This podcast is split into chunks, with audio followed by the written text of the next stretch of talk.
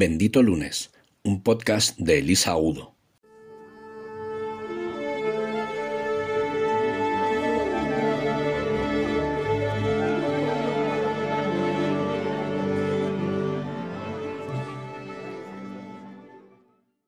Hola benditos. El viernes pasado estuvimos con dos grandes amigos, Katy y Fer, en un espectáculo que se llama Gua, Gua Madrid. Es un, no sé cómo describirlo, una experiencia inmersiva eh, de música, de gastronomía y bueno, os lo recomiendo totalmente. Mm, íbamos un poco a ciegas, la verdad, porque era todo, mm, bueno, pues la campaña de lanzamiento fue bastante impactante, eh, medio, medio secreta y luego la, la, manera de anunciarlo era medio clandestina y con pocos datos, porque es parte del encanto, ¿no? Así que no, no os voy a destrozar mucho en qué consiste, pero mmm, puedo decir que nos, de hecho, a los cuatro nos, nos llamó la atención, nos sorprendió para bien, porque el nivel mmm, era altísimo. Nos, nos, esperábamos algo más, bueno, por lo menos en mi caso, algo más, pues más normalito, de mezcla de, de estilos musicales, una especie de, pues no sé, de un musical mm, de estos que tanto se han hecho últimamente, pero había un nivel lazo de artistas, tanto los músicos como los bailarines, como los cantantes, y bueno, todo en general, los efectos especiales, la puesta en escena, eh, el nivel de los food tracks, al final eh, todo, todo el conjunto eh, nos, nos, dejó bastante sorprendidos. Y, y, bueno, te cuento esto porque aparte de, de, recomendarte el show como tal, otra de las cosas que me gustó, que esto ya es ajeno totalmente a ellos, fue, hablando de nuestros amigos, la, la claridad que, tenemos con ellos eh, en la relación de amistad y en la comunicación. Es algo que debería ser un estándar entre amigos y debería no, no necesitar ser motivo de, ningún podcast. Pero bueno, dado los tiempos que vivimos y que los humanitos mmm, somos eh, muy variados y que tenemos nuestros momentos, eh, quiero hacer desde aquí un, un reconocimiento ¿no? a esta asertividad. Porque, mm, bueno, nos gustó mm, bueno, tanto, tanto cuando, lo, cuando lo propusimos eh, al grupo de amigos, nos gustó mucho que ellos dijeran inmediatamente que sí eh, y que venga, pongamos fecha. Incluso nos gustó la misma asertividad eh, de los otros amigos del grupo que dijeron que no eh, y que no pasa nada, pero que no se anduvieron con, con tibieza, ¿no? con respuestas ambiguas, ni con dudas, ni con callada por respuesta, que es muy español, por desgracia y que bueno, es que es de agradecer tanto que alguien te diga que sí como que te diga que no, porque te permite hacer planes, ¿no? O te permite, pues oye, pues buscar otros amigos o hacer lo que sea que tengas que hacer hoy solo, ¿no? Y digo esto porque últimamente me estoy encontrando, no sé cómo llamarlo, la verdad es que la única palabra que me sale son excusas, excusas de, de personas, eh, no necesariamente para quedar conmigo, ¿no? Que me preocuparía mucho si todo el mundo se inventa excusas para no quedar conmigo. Pero en general me estoy encontrando o a lo mejor es que no me estoy encontrando más, sino que lo tolero menos, eh, un montón de motivos, a veces un poco peregrinos, para no quedar o para no salir o para no hacer ciertas cosas o incluso para bueno pues para no venir eh, los pues los albañiles con los que estoy haciendo la reforma ¿no? me doy cuenta de que la gente tiene bastante dificultad para expresar sobre todo expresar el no y me permito hablar de esto porque es algo que, que, me cuesta muchísimo a mí también, ¿vale? No más allá de, de la crítica o del juicio, eh, pues pretendo hacer desde aquí un alegato para explicar que si yo estoy pudiendo vencer esto, creo que puede cualquiera, porque yo tengo una asertividad en positivo muy alta, o sea, a mí expresar mi opinión y decir cómo me siento y una serie de cosas mm, no me cuesta demasiado pero decir que no me cuesta horrores. Es algo que me ha, parecido dificilísimo siempre. Por múltiples motivos que no vienen a cuenta ahora, pues por, eh, por no querer eh, ser grosera, por ser educada, por no querer quedar mal, por no querer... Bueno, al final la, la, la razón principal que tenemos todos es porque queremos que nos quieran, ¿no? Entonces se, se expresa de muchas maneras. Pero lo que me estoy dando cuenta es que muchísima gente usa de excusa la, y digo de excusa porque estoy hablando de cuando no es verdad, ¿vale? A veces es verdad, pero muchas veces no es verdad. Cuando la gente usa de excusa la, el trabajo, y lo reconozco porque yo también en ocasiones lo he hecho, ¿no? Lo de tengo mucho lío, estoy muy, estoy muy ocupada y tal, y a veces es que no te apetece quedar con esa persona. Y parece que es que hay gente que solo entiende la excusa del trabajo, ¿no? Yo, yo me lo he encontrado eso a veces, pero eso es lo fácil. Pensar que alguien no acepta otra razón es que realmente es que tú no sabes expresarlo de otra manera, ¿no? Y esto mm, retomo el, la responsabilidad de uno mismo de hacerse cargo de nuestras respuestas, nuestras decisiones y nuestros actos, ¿no? Entonces, mm, ¿hay gente que es trabajólica? Sí, o workahólico, como lo quieras llamar, y que, y que no le da la vida para hacer otra cosa. Correcto. ¿Hay gente que es que no es que trabaje tanto, sino que se organiza muy mal? Pues también. Hay gente que es que dice eso porque, bueno, pues es una manera bastante socorrida de salir del paso. Pues sí. Y lo que me estoy encontrando ya, que es como más novedoso y nunca había pasado, y desde luego en la anterior generación no habría pasado ni de coña, es gente que está poniendo de parapeto eh, a sus hijos normalmente vía su vida social, de no podemos porque tenemos un cumpleaños, porque tenemos una salida de no sé qué, porque no sé, bueno, pues pueden ser razones de peso o pueden ser a veces eh, cosas que son verdad. A veces es mm, directamente que la tiranía del, del adolescente, ¿no? Que, pasa mucho, que me estoy encontrando casos en los que los chavales copan la agenda de los padres y anulan cosas mucho más importantes de los padres y qué vamos a decir, lo mismo de siempre, que la culpa es de los padres, porque los niños hacen lo que tienen que hacer, que es eh, pues ser niños y marcar o, digamos, eh, estirar el límite hasta el máximo.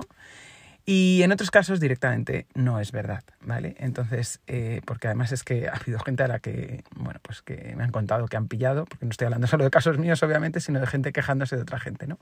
Que al final, bueno, pues en los grupos, como soy un poco conciliadora, pues a veces me, me llora la gente sus penas. Y, lo que me da que pensar con esto es como que todavía estamos un poco pegados eh, las personas con, con, el tema de expresar nuestras necesidades, ¿no? Me salen tantas cosas que hablar de esto que creo que lo dejaré para un siguiente podcast, para el lunes que viene, pero deberíamos ser todos un poco más honestos con nuestras necesidades. Yo creo que la parte difícil es darnos cuenta de cuál es nuestra necesidad y luego hay una segunda parte que es expresarla, ¿no? O pedirlo o decir, mira, necesito otra cosa.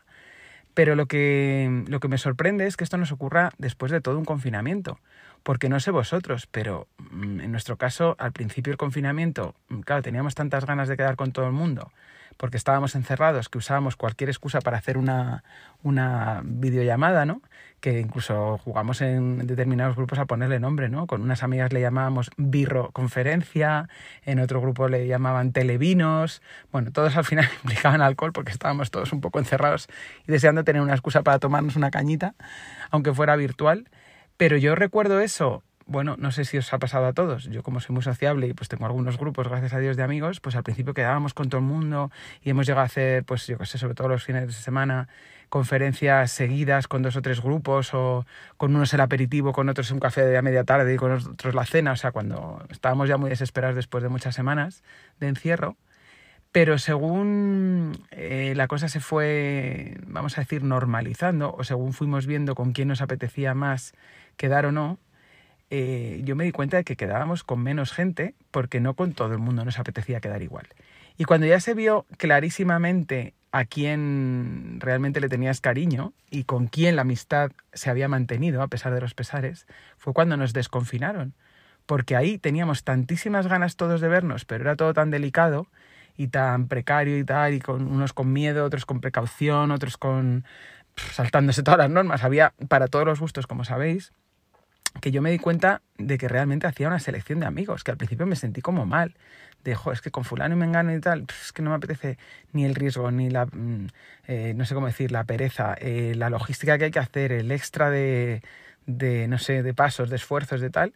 Y hubo gente que era, me da igual lo que haya que hacer, les quiero ver sí o sí, porque me muero incluso por darles un abrazo, aunque sea con 18, mm, eh, no sé, protecciones de lo que fuera, ¿no? Bolsas de basura puestos en las manos y en la cabeza.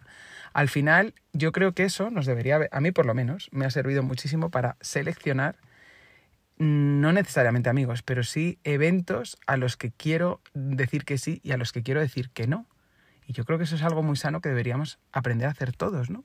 Porque, mm, a ver, yo es que hace tiempo ya que intento, repito que no siempre lo consigo, pero que intento eh, desde hace años, cuando alguien me dice a ver si nos vemos, no contestar sí, sí, a ver si nos vemos, o incluso no decirlo de antemano, ¿no? Ponte en el contexto del típico compañero del colegio que no has visto en 30 años y que de repente te lo encuentras en no sé qué cóctel de no sé dónde, en qué concierto. Y es que realmente, si no te has visto en 30 años, salvo honrosas excepciones, que también me ha pasado, lo normal es que no te quieras ver o que no te hayas visto por algo. Luego hay veces que no, que te encuentras con alguien y es un súper reencuentro y se crea una nueva amistad o se retoma.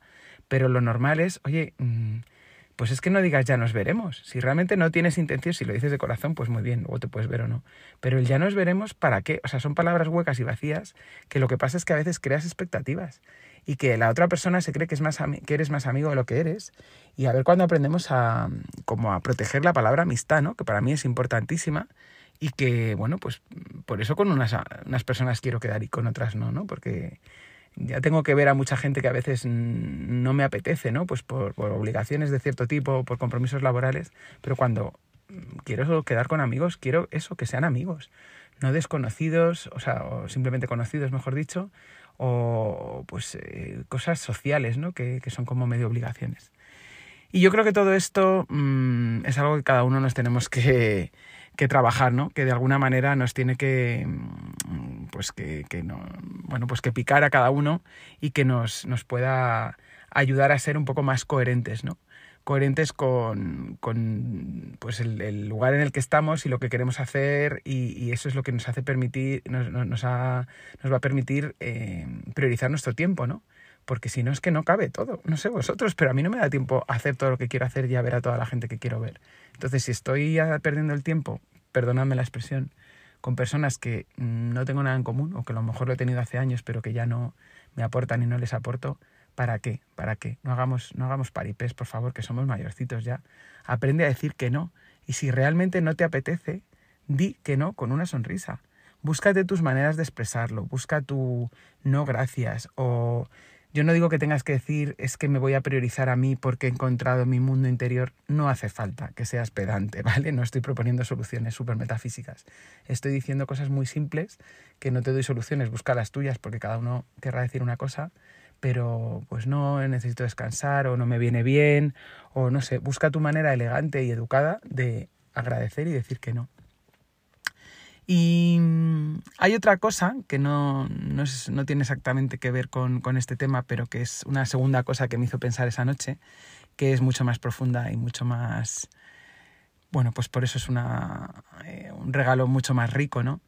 Que es que estos amigos nos contaron eh, que han acogido eh, a, un, a, una familia ucraniana, que es una madre con su hijo, con su niño pequeño, un bebé de dos años, el padre se ha tenido que quedar allí, por, sabéis que con la ley marcial no dejan salir a los hombres y en este caso además es un, es un militar.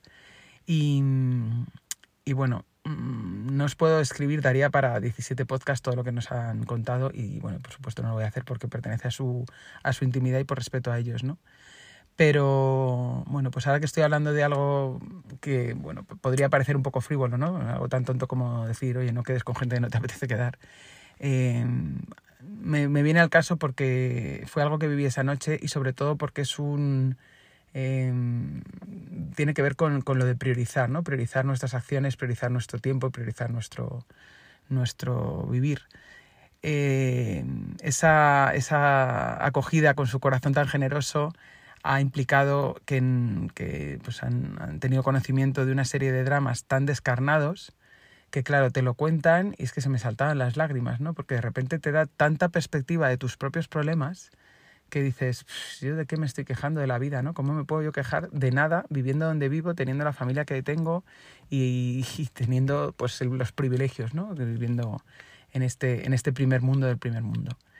Y eso me hacía, mm, de alguna manera, pensar en, en mi propio merecimiento, ¿no? Porque, bueno, al final el, tener perspectiva y tener alejamiento de tus propios problemas, yo que suelo ser bastante enredosa y que me juega a veces malas pasadas mi propio cerebro, me hace ver que, que claro, me, me, sentía como pequeña, ¿no? De mis, mis piltrafillas de, de, de, asuntos que me perturban en, en mi día a día, de qué me quejo y me empezó a entrar la culpa. Y como es algo que tengo bastante a rajatabla, pues desde, desde Bendita Culpa, ¿no? Manual del Disfrutón, intento, pues por lo menos cuando llega, porque la culpa siempre vuelve, aunque sea en menor medida, intentar encontrar su razón, ¿no? Que, que la culpa al final encuentra su, busca sus propias motivaciones. Y, me di cuenta de que lo que estaba tapando todo esto era un tema de merecimiento, como tantas otras veces.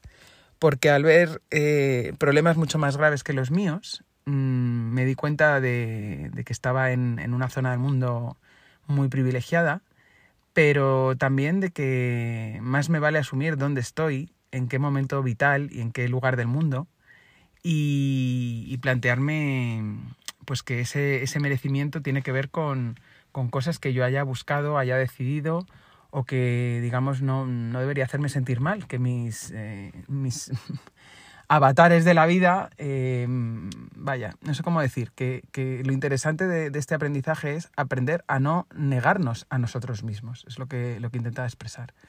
Al final, si no sabes en qué lugar te encuentras y no te das cuenta de por qué estás así, eh, no vas a poder salir de ahí porque entras en bucle. O sea, lo que quiero decir es que al final es muy importante, aunque tomemos esta distancia de problemas mucho más gordos, que tengamos un momento de reflexión sobre cuáles son los nuestros, porque ya sabemos todos que siempre va a haber alguien que está peor que tú. Pero lo que yo digo es, si basándote en eso y creyendo que no mereces todo lo que tienes maravilloso, te niegas a ti, te estás negando también el permiso para transitar tus emociones y eso no te va a llevar a ningún lado. Hemos estado haciendo toda una serie de, episodios sobre lo que cada emoción quiere transmitir y lo que, para lo que sirve. ¿no? Y por resumirlo fácilmente, si estás mal, estás mal. Al menos temporalmente. Yo no digo que te regodes con perdón en la mierda, ni que te pases toda la vida quejándote, ni que te hagas la víctima. Yo lo que digo es que si momentáneamente tienes un mal día, que te des permiso para tener un mal día. Que si no quieres contárselo a el mundo está bien. Pero que si necesitas contárselo a alguien, pues también está bien y que si en vez de un mal día son dos malos días, pues tampoco pasa nada. Que intentemos no castigarnos con esas cosas que creemos que, que es que no tenemos derecho a quejarnos, ni derecho a estar mal, ni basta ya de tanto de tanta filosofía positiva, ¿no? Que tanto daño ha hecho. Y mira que lo dice que sabéis que en el mundo del coaching es donde más daño se ha hecho con esto, ¿no?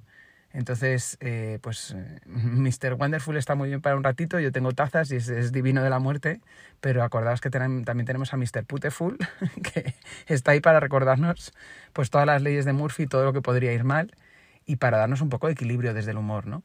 Porque es que no podemos pretender estar siempre bien, ni ser siempre felices, ni ser siempre los de las redes sociales. Que a ver, que todos intentamos ser positivos en las redes sociales y mostrar nuestra mejor versión pero no nos engañemos, la vida tiene sus momentos duros, sea por minucias que te pasan a ti en, un sitio privilegiado de España, o sea porque tienes mm, problemas gravísimos porque estás escapando de una guerra. Pero para todos la vida tiene sus altibajos. Así que desde aquí te invito a eso, a que seas claro contigo, a que seas claro con tus relaciones y claro con tu comunicación porque al final la única manera de, avanzar como, sociedad es que como humanos independientes nos sepamos gestionar mejor. Es la única, la única manera. Ya puedes ir a todos los cursos de conciencia que quieras y leerte todos los libros de autoayuda y escuchar a todos los gurús de la tierra. El trabajo lo vas a tener que hacer tú, querido amigo mío. Eso no nos libra a nadie. Y si lo puedes hacer sin que suene a trabajo, mm, al final es trabajo personal, desarrollo personal, llámalo como quieras pero si puedes hacerlo fluyendo con la vida lo más que puedas, pues fenomenal. Y si puede ser con diversión y disfrute, pues mucho mejor. Y si puede ser yendo a un espectáculo como este, que, bueno, te lo recomiendo sin ningún tipo de, de apoyo por su parte, quiero decir, no estoy, no estoy subvencionada ni soy patrocinador oficial, te lo, te lo recomiendo de corazón porque me ha encantado, pues mejor que mejor. Y ya sabes, con amigos siempre es mucho mejor. Con amigos de verdad usa esa palabra con moderación. Soy Elisa Agudo y espero que tengas un bendito lunes.